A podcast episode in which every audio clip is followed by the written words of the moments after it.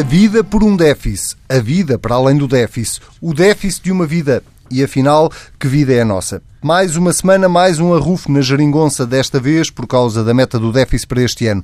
Super Mário Centeno acha que consegue poupar 800 milhões de euros em 2018, mas não deixa ninguém mexer nesse dinheiro muito menos o PCP e o Bloco de Esquerda, que se têm desdobrado em críticas ao governo, que só existe e continua a existir por causa do PCP e do Bloco de Esquerda. Zangam-se as comadres, ficamos com as mesmas verdades. Não há críticas nem avisos que coloquem em causa a estabilidade política da geringonça. Entretanto, pela sombra, Rui Rio lá apresentou o Conselho Estratégico Nacional do PSD, um conjunto de pessoas de várias áreas que têm por missão ajudar o líder social-democrata a fazer um programa de governo. Se depois vão ou não para o governo, isso são outros 500. Felizmente, para nós, Rui Rio não nos veio roubar nem o Pedro Marcos Lopes, nem o Pedro Adão e Silva, ele é que fica a perder. Sejam bem-vindos. Vamos começar pelo tema que marcou esta semana. Semana começou com um artigo de opinião de Mário Centeno no Jornal Público, precisamente a falar das prioridades que ele, enquanto Ministro das Finanças e o Governo têm para o país. Pedro Adão e Silva, vou começar por ti esta semana para te perguntar se esta irritação toda do Bloco de Esquerda e do Partido Comunista faz parte de, da encenação política ou se é para levar um pouco mais a sério. Faz parte de um processo longo. Eh, aliás, temos estado sempre a discutir isto eh, com níveis de intensidade eh, diferentes e é claro que se deu aqui um passo, um passo em frente e o passo em frente resulta da apresentação do Programa de Estabilidade, do artigo de Mário Centeno, que de certa forma prepara essa apresentação, e da sequência de respostas, em particular do, do Bloco de Esquerda. Um artigo também, não? Primeiro no artigo da Mariana, Mariana Mortágua, uh, as declarações também uh, da Catarina Martins e do Jorge Costa, aliás, ainda ontem aqui na, na TSF. Um, Porquê que isto é um processo longo, uh, que tem uma componente retrospectiva, mas que naturalmente se projeta em 2018 e 2019? Uma parte importante da discussão é sobre as causas e os motivos do sucesso eh, de Mário Centeno, agora para circunscrevermos eh, em Mário Centeno, como alguém que representa a estratégia eh, orçamental deste governo. Porque há uma parte até de uma parte do PS também, mas certamente o Bloco, os de esquerda e o PCP, que atribuem o sucesso à reposição de rendimentos. E o que uh, Mário Centeno sugere é que o sucesso da estratégia orçamental é uma combinação de várias coisas e não apenas da reposição de rendimentos, porventura, porventura até não é uh, a principal.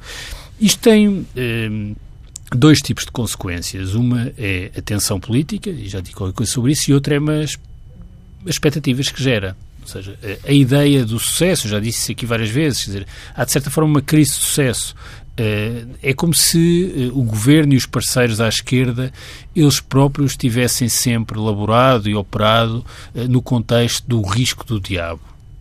Uh, e é, é, como se todos tivessem sido surpreendidos, não só pela não vinda do diabo, mas pelo o diabo não ter dado sinais nenhums que se estava a aproximar. E subitamente o contexto é completamente diferente. Uh, e é aí que uh, se geram expectativas, desde logo expectativas dos vários interesses e das partes na sociedade portuguesa, que querem mais, têm expectativas que as coisas funcionem melhor, desde logo na saúde, porque esta semana também foi muito marcada pelas notícias do caso do Hospital de São João, e depois, naturalmente, naturalmente, eh, naturalmente eh, atenção. Eh, e atenção que sugere que há uma espécie de dicotomia ou de clivagem entre Centeno e Adalberto, para dar o nome dos dois ministros, porque, na verdade, eu acho que isto onde se coloca de forma mais aguda é mesmo na tensão entre menos déficit e mais despesa com o Serviço Nacional de Saúde, e uma tensão entre Adalberto e Centeno. Um, é essa a interpretação que eh, os partidos à esquerda fazem, ou seja, que há uma tensão entre a política de saúde uh, e a estratégia de consolidação orçamental. Eu devo dizer que há uma coisa que eu não compreendo neste debate. Uh, não compreendo que. Um, que se tome um, o déficit como uh, um objetivo que está para além de tudo o que acontece na economia. Quer dizer, uh, o orçamento de Estado é sempre uma previsão. Uh, uma previsão sobre a despesa, que convém que seja cumprida, é um e uma previsão sobre a dinâmica da receita que é menos previsível. Ora, eh, eu vejo, eh, veria como muito negativo se eh, o Ministro das Finanças tivesse anunciado agora que em 2018 vamos ter uma meta do déficit mais baixa porque vai haver cortes na despesa. Ora, não foi isso que o Ministro das Finanças disse. Foi, é, há aqui contributos que nós não estimávamos do lado da receita e também do lado da despesa, na medida em que provavelmente o comportamento do emprego é melhor, logo pagam-se menos subsídios de desemprego, mas essencialmente do lado da receita, que faz com que o, o déficit possa ser mais baixo. Eu devo dizer que me causa sempre perplexidade que alguém que tem uma visão de esquerda sobre... Eh, sobre aquilo que deve ser o papel do Estado na saúde, na educação e na proteção social, eh, veja eh, um conflito entre consolidação orçamental e estes objetivos. Eh, porque eh, um país que tem um nível de dívida de 125% do PIB, se não aproveita os momentos em que os ventos da economia sopram a favor para acelerar mais na consolidação orçamental, acho que está a cometer um erro eh, colossal. E a melhor forma de proteger eh, os serviços públicos na saúde, na educação e na proteção social, como nós bem sabemos na nossa história recente, é garantir equilíbrio orçamental.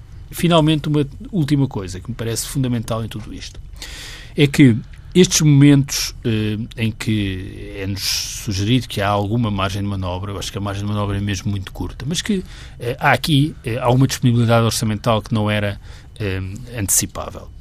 Eh, deviam servir eh, para também se fazer uma reflexão sobre uma outra dimensão, que é os problemas não se resolvem todos deitando mais dinheiro para cima deles. Ou seja, os problemas que há na política de saúde, na política educativa e na proteção social precisam de mais dinheiro. E uma parte significativa do mais dinheiro, naturalmente, que é mais dinheiro com recursos humanos. Por exemplo, na educação, onde o essencial da política educativa depende de salários. O que é a política de educação e o que é a despesa de educação se não salários? Praticamente nada. Isso é menos verdade na, na saúde. Mas, em todo o caso, eh, as questões resolvem-se com mais dinheiro. Mas não é apenas com mais dinheiro. Portanto, há um conjunto de matérias que, precisamente por haver alguma margem orçamental agora, mereciam uh, um debate e um compromisso. Ah, porque uh, uh, aquilo que tem a ver com as carreiras, com as hierarquias dentro das carreiras, aquilo que tem a ver com a equidade no acesso. Reformas estruturais, palavra Não, que não é reformas estruturais, é, não é reformas estruturais. Forma, porque nós devemos pensar que não se muda a política de educação sem ter uma discussão sobre as carreiras dos professores. Mas não isso é muda... possível uh, um ano de eleições, não. no período e no clima que estamos a não, viver? Menos é entre assim, o PS e o Bloco uh, de Esquerda. Bom, tem de ser possível, no sentido em que eu não digo que seja uma das partes a impor a sua visão. Mas se os partidos querem ter algum tipo de diálogo, têm de encontrar um compromisso sobre estas matérias é natural que esse compromisso seja um compromisso mais para 2019. Mas devo dizer que acho que, eh, tendo em conta aquilo que é o contexto financeiro e a situação política, eh, o PS, e aqui até coloco mais a ênfase no PS e talvez menos no Governo, devia eh, tomar a iniciativa de começar a dizer alguma coisa sobre o que é que pensa sobre a política de educação, de saúde e de proteção social. Porque o, o programa eleitoral e de Governo mas até o eleitoral, para este efeito é mais relevante, é, era muito tímido, dizia muito pouco. Porquê? Porque a prioridade era a reposição. Mas agora o tempo é de construir qualquer coisa que nos diga é, quais são os tipos de compromisso e quais são os objetivos que vão para além de deitar dinheiro para cima dos problemas. Quanto à questão do compromisso, antes da tua pergunta, eh, Anselmo, quanto à questão dos compromissos, por exemplo, em termos de educação, eu recordo-me bem quem é que foi o maior opositor às políticas de Maria de Lourdes Rodrigues quando ela era Ministra da Educação.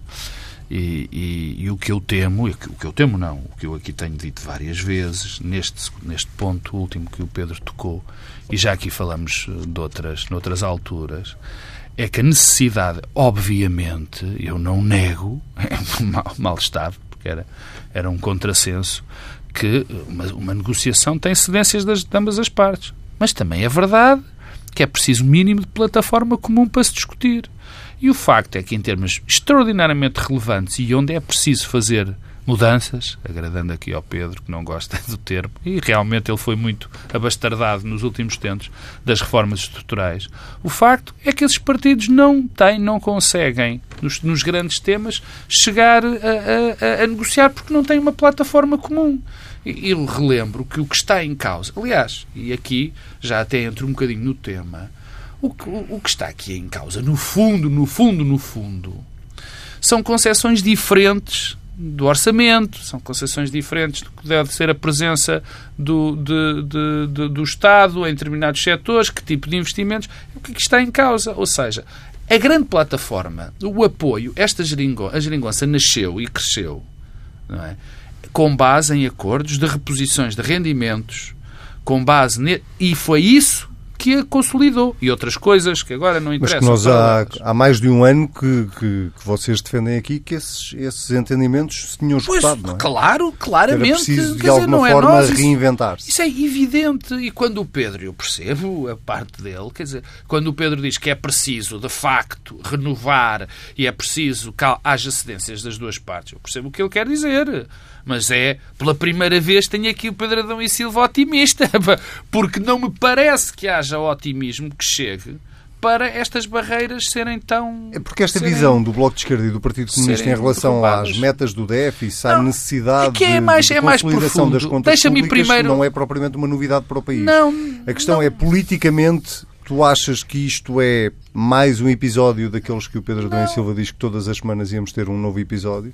É, ou pequenos episódios? É uma coisa com. É mesmo uma coisa. Porque já é, temos o Presidente da República a dizer atenção não, que se o orçamento o não passar. O Presidente da República. Há eleições fez, antecipadas. O Presidente da República fez uma coisa muito inteligente na perspectiva de António Costa pôs-lhe completamente a mão por baixo de António Costa. e chamou, por... oh, Pedro, desculpa, o Presidente da República, no fundo, chamou a atenção, avivou a memória das pessoas em relação a como é que isto começou. Isto é um governo que existe porque há um acordo de natureza, natureza política no Parlamento em torno do orçamento. Mas, além disso, tem outro problema. É que este acordo, o acordo da Geringonça, é um acordo mesmo muito circunscrito. Sim, claro. É de natureza orçamental oh Pedro, parlamentar. Ó oh Pedro, é por isso que eu te chamo a atenção, e já aqui várias vezes te disse digo outra vez, é que eu concordo, não há como concordar, como não há concordar, que as negociações partem de cedências de ambas as partes. O problema é que é preciso território comum. Mas é também que... preciso uma coisa, que é, é tentar perceber como é que os vários partidos interpretam aquilo que, e antecipam as consequências de uma crise política. Oh, essa... Não, mas ó oh Pedro... E eu notei aí... que esta semana uh, o Bloco de oh, Esquerda Pedro. entrou a falar uh, alto e, e, acabou a dizer oh, agarrem-me senão eu provoco Pedro, uma crise política. Porque o que eu ia chamar a atenção quando eu digo que o, que o Presidente da República pôs a mão por, por baixo de António Costa foi nisso, muito mais nesse aspecto. Porque é que disse, o que é que disse o Presidente Rebelo, Marcelo Rebelo Sousa? Bom, se não houver acordo no orçamento. O bom foi o bom, já interpretar, quase, incorporar quase uma imitação. Marcelo Rebelo Exato. Bom, mas se, se, não houver, se não houver orçamento, se os partidos da, da, da coligação não se entenderem, temos que ir para eleições antecipadas. Bom, e o que acontece com isto? Aqui é que é o cerne deste problema político. Mas é muito curioso que nós estamos a discutir o programa de estabilidade eh, oh. que foi apresentado esta semana Uh, mas, sobretudo, a polémica não. nasce de uma meta de déficit para este ano, Sim, não, não, para exato, o próximo mas nós ano. não estamos a discutir. O que estamos a discutir. Há, há, não, isto, esta discussão tem vários pontos, mas deixa-me primeiro essa. É porque isto é tudo muito bonito, quer dizer, porque as ameaças só resultam se forem minimamente credíveis. Credíveis. Quer dizer, eu digo, olha que eu vou-te bater. Por acaso a ti até te podia bater, que és magrinho e tal, não sei. Como se eu tivesse feito alguma. mas, se eu, mas é preciso que tu tenhas a convicção, ou pelo menos que sintas, que há uma possibilidade de eu te bater. O problema é que o Bloco de Esquerda não é credível, não é credível nisto. E o PCP é? O PC tem tido uma posição muito mais calma, mas o PCP é mais credível do que o do Bloco de Esquerda. Por, por outro motivo. Logo e também mais, mais previsível. E também mais previsível. Ah, para já, porque, e arrumando o PC, porque o eleitorado do, do PCP é muito menos. Eh, circula muito menos entre noutras alternativas políticas. O eleitorado do PCP é relativamente estável. É estável. Mesmo essa debacle de que se fala nas autárquicas, não foi uma grande debacle eleitoral. Sim, não é comparável. Não, é, não é uma debacle eleitoral. Há ali há meia dúzia de votos que, que fazem a diferença. Completamente diferente é o Bloco de Esquerda. Ora bem, o que é que o Bloco de Esquerda podia fazer? Se Centeno, se Centeno, que é o que vai fazer, estou convencido, vai pôr os pés às paredes. Claro que vai ajudar o Bloco de Esquerda porque vai haver uma reunião onde se vai dizer bom, temos aqui uma perspectiva de investimentos, vamos acertar uns investimentos, e o, e o Bloco de Esquerda mete a viola no saco. E tem que meter a viola no saco. Porque quem agora for culpado, for, servir, for visto como uma, uma, o culpado da queda do governo é penalizado eleitoralmente. E quem vai ser penalizado é o Bloco de Esquerda. Sempre. Porque se isso acontecer E o Partido agora... Socialista corre o risco de sair melhor ainda, não é? Claro, por isso é que esta ameaça eh, velada, essa sim tem efeito. Essa lembrança de, de- do, do Presidente da República, essa sim é uma ameaça, essa sim tem substância. Quanto Quanto ao aos resto, 800 milhões eh, e, e a opção estratégica de Mário Centeno, é uma boa ideia, havendo uma folga, usá-la para abater no déficit? eu, eu, quer dizer, eu, eu tenho dificuldades em, responder essa pergunta porque eu percebo o que está por trás dessa, dessa, dessa, dessa opção. O que, o que está em causa, de facto, é assim. Se, ele, se o investimento programado era o, o- esse e que não se alterou o investimento que era programado, se a despesa continuava a ser a programada, se há uma folga, essa folga pode ser, neste caso, deve ser usada, é o que ele pensa, em algo muito simples, que é em baixar a dívida, no fundo. O que aqui está em causa é que baixa a dívida e com essa dívida baixam-se os impostos. Porque baixar o déficit é baixar a dívida. Porque se nós tivermos mais déficit, depois teremos mais dívida. É isto. Outra coisa, mas que isto não nos tira da- de uma perspectiva séria nisto. Eu continuo a não acreditar. Não é só baixar a dívida, quer dizer, Não, também não. Baixa, baixa os juros, no sentido Não, em é que, os juros, é em que que torna é credível a estratégia orçamental. Mas isso ela já diferentes. era. Mas isso ela já Quer dizer, era. isto mostra que há uh, uma Mas estratégia, há um compromisso com uma estratégia orçamental que dá um sinal que ajuda a baixar os juros, não é só o estoque de dívida. Sim, mas isso já. Quer dizer, eu, eu acho que isso não faz muita diferença, Pedro, para ser, para ser franco. Porque o, o que faz diferença era o facto das metas estarem a ser cumpridas e está tudo a correr segundo o acordado. Agora, isto é uma opção política. Mas deixa-me ir a algo que tu não perguntaste, mas vais perguntar a seguir, e eu já vou adiantando antes de passar ao Pedro. Isto tem um impacto também grande. Quer dizer, como eu acho que isto não existe, é uma crisita. Pronto. Mostra o que está por trás, mostra que o Bloco de Esquerda, neste momento, e o PC estão nas mãos do governo. Mas isto traz. Há, há- há um, um artigo muito interessante que saiu hoje eh, na Economist, onde, sobre Portugal, sobre, em que se dizia. Um artigo bastante interessante mesmo. Em que se dizia, a dada altura, que o PS está a fazer o que um governo de centro-direito faria. Centro-direita faria. E isto é interessante em termos de análise, porque eh, se, cria esta, se se cria esta percepção em Portugal que o Bloco de Esquerda está a ajudar a criar, é um problema muito complicado para o Partido Social Democrata. Está-se a gerar um problema complicado para o Partido Social Democrata, porque Sendo assim, ainda mais urgente se torna a questão da construção do discurso e da questão da alternativa Fica sem do, terreno, do fica sem PSD. espaço. Fica com muito, fica com menos terreno, tem que encontrar o terreno. Eu acho que ele existe, eu acho que se pode fazer. Mas esta percepção é muito complicada, não é?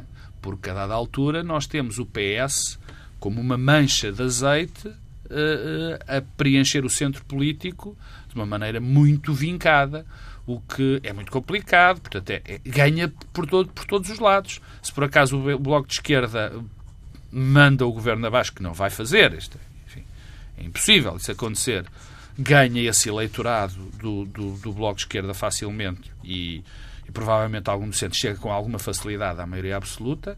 Se isto não acontecer nas próximas eleições, se formos às próximas eleições e se mantiver esta perspectiva, esta, eh, esta enfim, sensação de que isto é um governo de centro-direita, é um problema grave para o PSD. Eh, Pedro Adão e Silva, e antes de mudarmos de assunto, perguntar-te ainda, eh, olhando um bocadinho mais para a frente e nas negociações que vão decorrer para o Orçamento de Estado para 2019, se todos estes pequenos episódios, e agora estou a alargar aqui um bocadinho o âmbito, eh, prejudicam de alguma forma ou podem inquinar de alguma forma o processo que levará a essa negociação para o Orçamento de Estado do próximo ano. Presumo que também não acho que há o risco de ele não ser aprovado.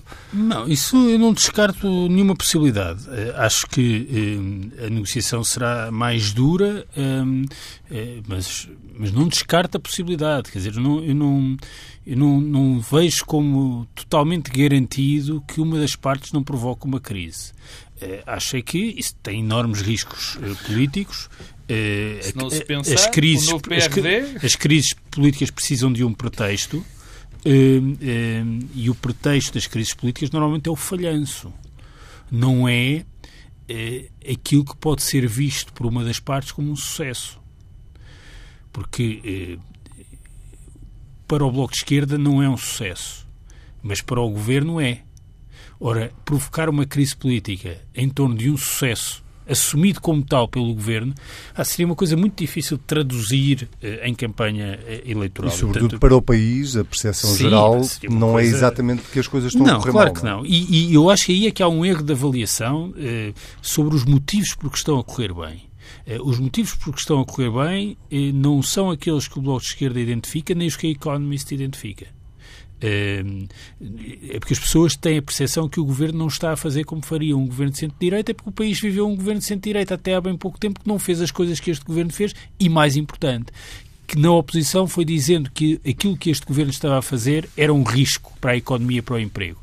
Eu notei que uma das coisas curiosas esta semana não foram primeira só... coisa que, desculpa interromper, Pedro, mas reconhecerás que foi a primeira coisa que Rui Rio... Sim, mas é, é isso que, sim, era isso que eu ia também sublinhar. Mas uma das coisas interessantes sobre esta semana não foi apenas a reação do Bloco de Esquerda e do PCP, foi o CDS. A Assunção Cristas perante o artigo de Centeno, as notícias que foram saindo sobre as metas para o programa de estabilidade, disse o governo precisa de mais ambição. Isto significa que o CDS já não está a dizer que o governo está a fazer tudo mal e a cometer erros que vamos pagar caro, mas está a dizer que o governo devia ir além daquilo que está a fazer. Porque mais ambição não é dizer eu estou a cometer um erro. Tu não dizes tu tens de ser mais ambicioso quando achas que alguém está a cometer um erro. Estás a dizer que tu tens de continuar a fazer com mais intensidade e mais empenho aquilo Isso que estavas a fazer. já vem desde o Congresso. E, portanto, eh, estamos aqui num contexto que alguém vai provocar uma crise política em torno de uma história de sucesso. Eu vejo isso com dificuldade, mas eu não digo que seja impossível. Há outra coisa que me parece importante e que tem impacto para aquilo que tu estavas a perguntar, que é 2019 e o orçamento. Se simplificarmos muito, nós temos aqui, eh, no fundo, três possibilidades na estratégia orçamental: recuperar os serviços públicos, eh, repor rendimentos e aquilo que tem a ver com a despesa eh, permanente, foi a opção preferencial nos últimos anos, ou baixar impostos. Há uma das possibilidades que foi totalmente descartada é que deixou de se falar de baixar impostos. E eu devo dizer que uma das coisas mais paradoxais e enigmáticas também para mim era a discussão que de quando em quando regressava entre o PCP, o Bloco de Esquerda e o PS sobre baixar impostos. Desculpem lá, quando nós temos, e até pegando no exemplo do Hospital de São João como um exemplo dramático, mas eu estou até em outros exemplos eh, em que isto se percebe, novo aeroporto. Quando temos um país que teve 10 anos sem investir e quando agora começa a sentir-se, cá de forma mais aguda, os custos de não ter investido a tempo, a discussão que nós vamos ter é sobre a baixa uh, de impostos para aqueles que têm mais recursos, ou pelo contrário, é garantir que aqueles que estão desprotegidos, que, que, que necessitam e beneficiam mais dos serviços públicos de qualidade, como sejam as classes médias baixas, os trabalhadores assalariados que vivem com dificuldades, é que vão ser agora prejudicados. Eu não compreendo isso. Não é isso, não é a mesma coisa. Pedro. Não, não. Desculpa lá. Não, é não, porque tu dizes uh, baixar os impostos não, porque é preciso fazer investimentos mas ninguém fala em, em, em, em, sacrificar as classes médias ou não, mas beneficiar as classes sim, mas médias baixar os classes mais baixas. Quando estamos a falar a reivindicação de baixar impostos, bom, mas, mas estamos a falar de pessoas que pagam ou não pagam impostos. É que eu estou a falar daqueles portugueses que ou não pagam IRS sim, ou pagam pouco. O que tu dizes, no fundo, e, portanto, é que essas estou... pessoas são beneficiadas pelo investimento público que se faz sim, em saúde há uma fatia muito significativa dos trabalhadores assalariados, com salários muito baixos, que não pagam IRS. É verdade. E, portanto, eu não vejo como é que baixar impostos possa aliviar a situação dessas pessoas. O que vejo é que essas pessoas são as que precisam do Serviço Nacional de Saúde, precisam da escola pública e precisam de uma proteção social eficaz. E, portanto, eu prefiro que a aposta seja nessa dimensão. Mas quando me perguntam, a aposta nessa dimensão é apenas lançar dinheiro para cima dos problemas? Não. É preciso repensar questões centrais. Esse, esse repensar tem sido possível entre o PS, o PCP e o Bloco de Esquerda? Não. Eu acho é que esse esforço tem de ser feito. Agora, noto que o tema da, da, da o alívio fiscal é, é, um tema que desapareceu, mas há... desapareceu de cima da mesa. Mas só para terminar, porque há aqui uma coisa política ainda sobre o futuro imediato que me parece que é o lado positivo disto é que este debate, esta tensão, resolve um problema. É que aquela ideia de que os partidos à esquerda estavam no bolso do PS ou que o PS estava capturado pelas reivindicações dos partidos à esquerda, é uma conversa que já ninguém leva a sério. Ah, bom. Mas e não num é contexto de agora, de... é Sim, mas, mas, que- Tá, mas ainda mas foi um discurso que foi é, é uma coisa mais presente. O que tem uma grande vantagem é que, se os partidos tiverem o bom senso de levar a legislatura até ao fim, porque acho que isso é, isso é, é a chave de tudo isto, estão em condições de disputar eleições, mantendo a capacidade de diálogo e de compromisso, mas mantendo a sua diferenciação. E, portanto, se o Bloco de Esquerda e o PCP não percebem que também têm interesse em mostrar que é possível levar uma legislatura até ao fim e manter a sua identidade programática autónoma, acho que cometem um erro que, que vão, que vão pagar muito no longo prazo. Eh, o Mas PCP é um norma- pouco isso que eles estão a fazer, ou não? O Quando PC criticam, mas depois dizem não vamos provocar nenhuma crise política, é um bocadinho Em esse- relação ao PCP, não tenho dúvidas nenhumas que é essa a avaliação que é feita. Mariana Mortágua Eh, disse que o PS põe em causa a Em estabilidade da relação, atual em relação ao Bloco de. Esquerda, o que notei esta semana é que foi, houve ali um primeiro eh, impulso no início da semana que foi baixando de intensidade consoante os dias iam passando. Oh, Deixa-me dizer Só uma coisa em relação. este- Sim, não, mas é- é- isto é, é- é uma, faz parte de uma discussão, obviamente, mais, va- mais vasta, mas, mas, mas eu queria dizer algo sobre isso, que é a questão dos impostos, de baixar os impostos e de que maneira de, eh, se se deve aplicar baixando os impostos, as folgas baixando os impostos ou fazendo mais o investimento. Eu acho que eh, a, discussão está, está, está, está a ser posta nos termos errados. A grande questão é que nós passamos de ter uma carga, um peso fiscal na economia relativamente na média europeia há poucos anos, até mais baixo em determinadas circunstâncias, em determinados pontos, para ter uma de facto brutal eh, eh, carga fiscal dentro da nossa, na nossa economia e nas pessoas que pagam impostos. Absolutamente brutal, eh, eh, na minha opinião, eh, eh, eh, demasiada, quase, é quase, em muitos escalões, praticamente um, um esbulho, digamos assim. A minha, questão, a minha questão em relação à carga fiscal tem a ver com, com uma coisa muito simples que o Pedro abordou. O meu problema não é a quantidade da carga fiscal, porque eu acho que a carga fiscal deve diminuir. A minha questão é que eu acho que a carga fiscal está mal aplicada. E, desta, e nós corremos o vício, e nós estamos viciados, o nosso Estado está absolutamente viciado em ir buscar, a única coisa que faz em relação à fiscalidade é sempre que falha dinheiro, aumenta-se os, os impostos e não se faz minimamente por perceber como é que se está a gastar, como é que se estão a gastar os impostos. Eu defenderei, porque é essa a minha percepção e convicção, defenderei sempre a baixa a redução dos impostos, primeiro porque acho que há, há taxas que de facto não se justificam minimamente. Não acho uma coisa demais, acho roubo quase. E depois porque eu acho que ainda está por provar, e o Pedro acabou de dar o- um, um- um pequeno lamiré sobre isto, é que está por provar se são bem aplicados. Mas eu estou absolutamente convencido que são muito mal aplicados. A carga fiscal que é demasiado é grande. discurso? Eu não sou eu que faço o discurso de ninguém. Eu sei, eu sei. Gostava, gostava, eu nem gostava de fazer. porque- Mas, mas isto que o Pedro dizia que é eh, que estranha que PCP, Porque a Bloco e direita- Partido Socialista tenham deixado de discutir o tema do, dos Não, eu impostos. estranhava é que discutiam. É o facto Não, não, é ao quando contrário. Não, não, mas desculpa, é então porque a mal. direita perdeu-se. per- Quer dizer, a questão é esta. Neste momento está O sem CDS discurso. já foi o partido mas nunca teve. é? Graça, infelizmente nunca esteve. Eu nunca vi. Coisa, eu vejo Brutal baixar... aumento de impostos é, é, é a resposta está, à tua pergunta. está brutal aumento de impostos. A questão. E não é só. Mas, Perderam a moral. mas mesmo antes disso, mas mesmo antes disso, mesmo antes disso, nunca o discurso de baixar os impostos foi sempre um discurso feito a seco. A seco. É preciso baixar os impostos. Eu concordo. Já disse, concordo. Exemplo, acho. Que toda a gente Ah, concorda. que Sim, claro, mas o problema é, claro, vamos baixar impostos. Desde logo tudo aqueles bem, que pagam muitos Tudo impostos. bem. E, e os, os que pagam muito e os que pagam pouco. Esse- porque esses são de concordar não, menos. não, esses concordam muito porque são os que pagam os, os impostos mais, mais dolorosos. Porque as pessoas que não pagam IRS pagam 23% de IVA. É há esse problema. E esse 23% de IVA gasto eu, que sou, que tenho bom, excelentes rendimentos face a essas pessoas que não pagam IRS e paga também essa Por isso é pessoa que baixar paga, o IVA da restauração foi um erro. Mas, Ah, mas isso que sempre avançar. disse, sempre disse que foi o erro. Agora, esse é o problema do discurso e a direita não consegue fazer esse discurso. Eu não percebo porquê.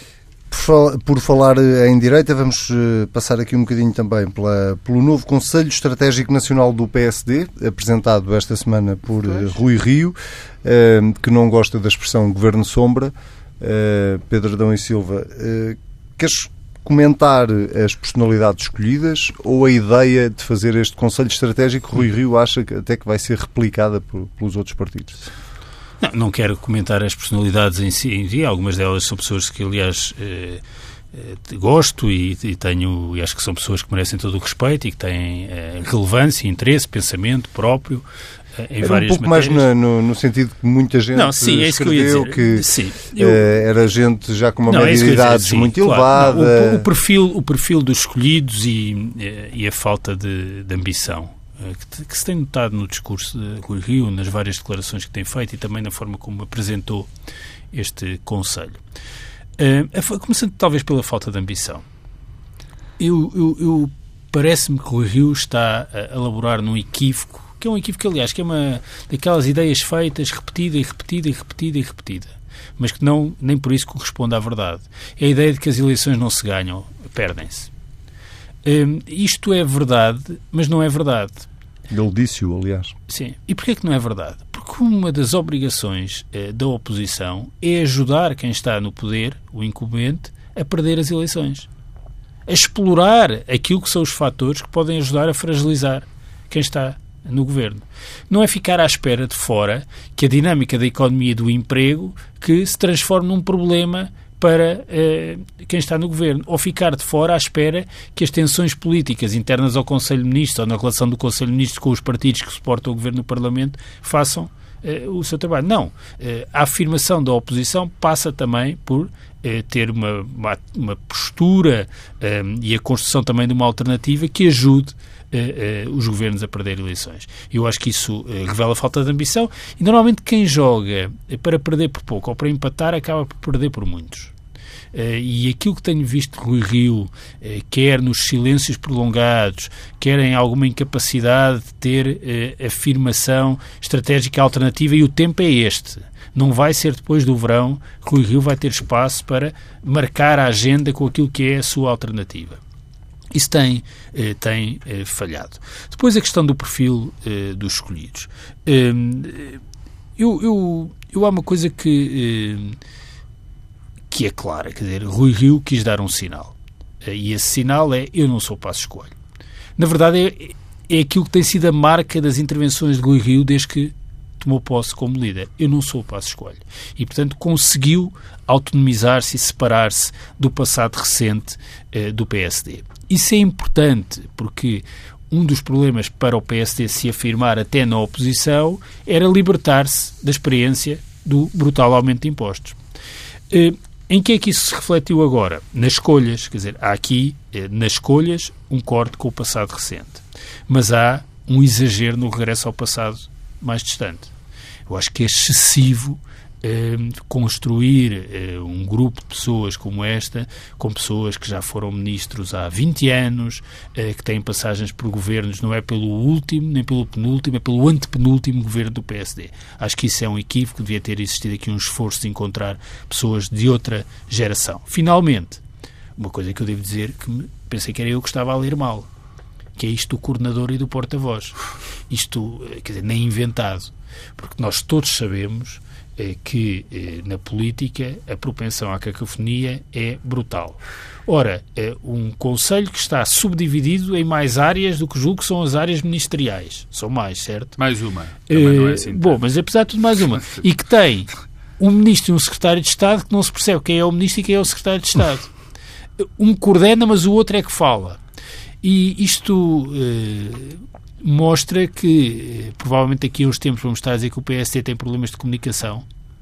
Não há problemas de comunicação. Os problemas de comunicação têm sempre uma outra explicação que está ou nas opções programáticas ou na forma como a organização eh, se eh, estrutura. Ora, isto tem tudo para correr mal desse ponto de vista. Pedro Marcos Lopes, tem tudo para correr mal? A questão deste conceito estratégico tem, quer dizer, eu acho que tem um, um maior problema.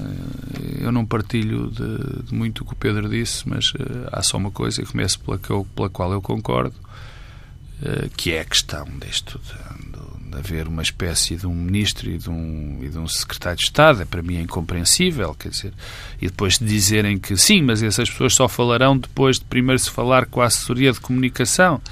Epá, isso é que peço desculpa do epá, mas apetece mesmo dizer epá, mas isto não funciona assim, quer dizer, é só quem não tem a mínima noção de como é que funcionam os jornalistas, como é que funcionam os políticos, eh, provavelmente mais os políticos que os jornalistas. Oh, Pedro, imagina pessoas que foram ministros há 20 e tal anos. Claro, e agora, ah, desculpa, eu não posso falar claro, consigo, tenho de telefonar àquela assessora de imprensa antes de eu falar é, consigo para ter autorização. Isso é impensável, eu estou mesmo a ver um jornalista telefonar ao engenheiro Ângelo Correia e o engenheiro Ângelo Correia telefonar à assessora de comunicação a dizer se pode falar. Quer dizer, não funciona assim, quer dizer e isso mostra algum desconhecimento. Mas é coordenador de, ou porta-voz?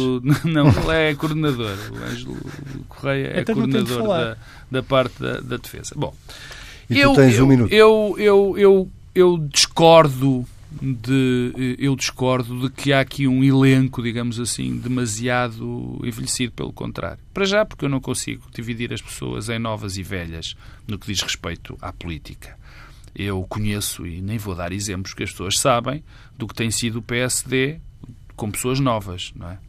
E, e, garanto, neste momento, podem acreditar em mim que estas pessoas mais velhas são provavelmente muito mais jovens e muito menos presas a coisas horríveis dentro da política do que essas pessoas mais novas. Depois, foi, apareceu muito sangue novo.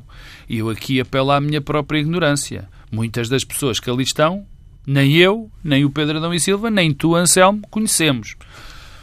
Provavelmente não são boas, provavelmente são piores que a que estavam, mas... Ou provavelmente são boas. Ou provavelmente são boas. Portanto, uh, vamos ver. Uh, isto... Agora, o que me parece é que eu não... não as pessoas que ali estão, à primeira vista, são pessoas competentes, pessoas sérias, pessoas com uma larga experiência umas, outras com experiências profissionais paralelas, e, portanto, eu acho que está ali um bom grupo. A grande questão, e essa é que é a questão, é que isto não funciona. Este tipo de... Se funcionar, eu espero que funcione, porque eu gostava que a vida corresse bem a Rui Rio. Mas isto, este, este tipo de elencos não funciona.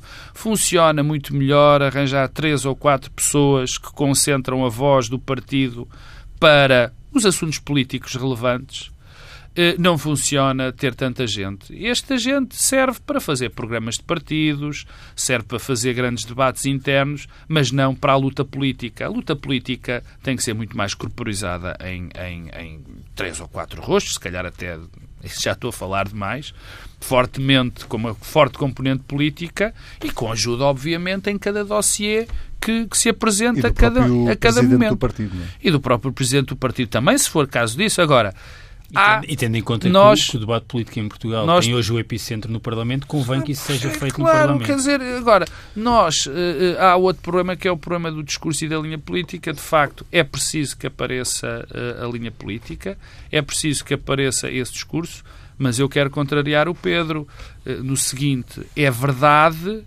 que o Rui Rio disse que, que, que as eleições perdem-se. E isso é verdade. Mas Rui Rio tem ajudado desde o primeiro minuto, e de algumas pessoas próximas dele, que nós sabemos, tipo a, Manel, a doutora Manela Ferreira Leite, que centraram bem as baterias naquilo que deve ser uma das linhas de campanha para fazer mal ao adversário, que é apontar as contradições da geringonça. E isso, nesse aspecto, até está a correr bem. Não provavelmente por efeito direto de Rui Rio, mas esta semana é bem prova disso. Muito bem, Pedro Marcos Lopes, Pedro Adão e Silva, voltamos a encontrar-nos daqui uma semana. O Bloco Central desta semana fica por aqui. Já sabe, se quiser voltar a ouvir, é só ir a tsf.pt. Se quiser comentar, basta usar o hashtag TSF Bloco Central. Até daqui uma semana.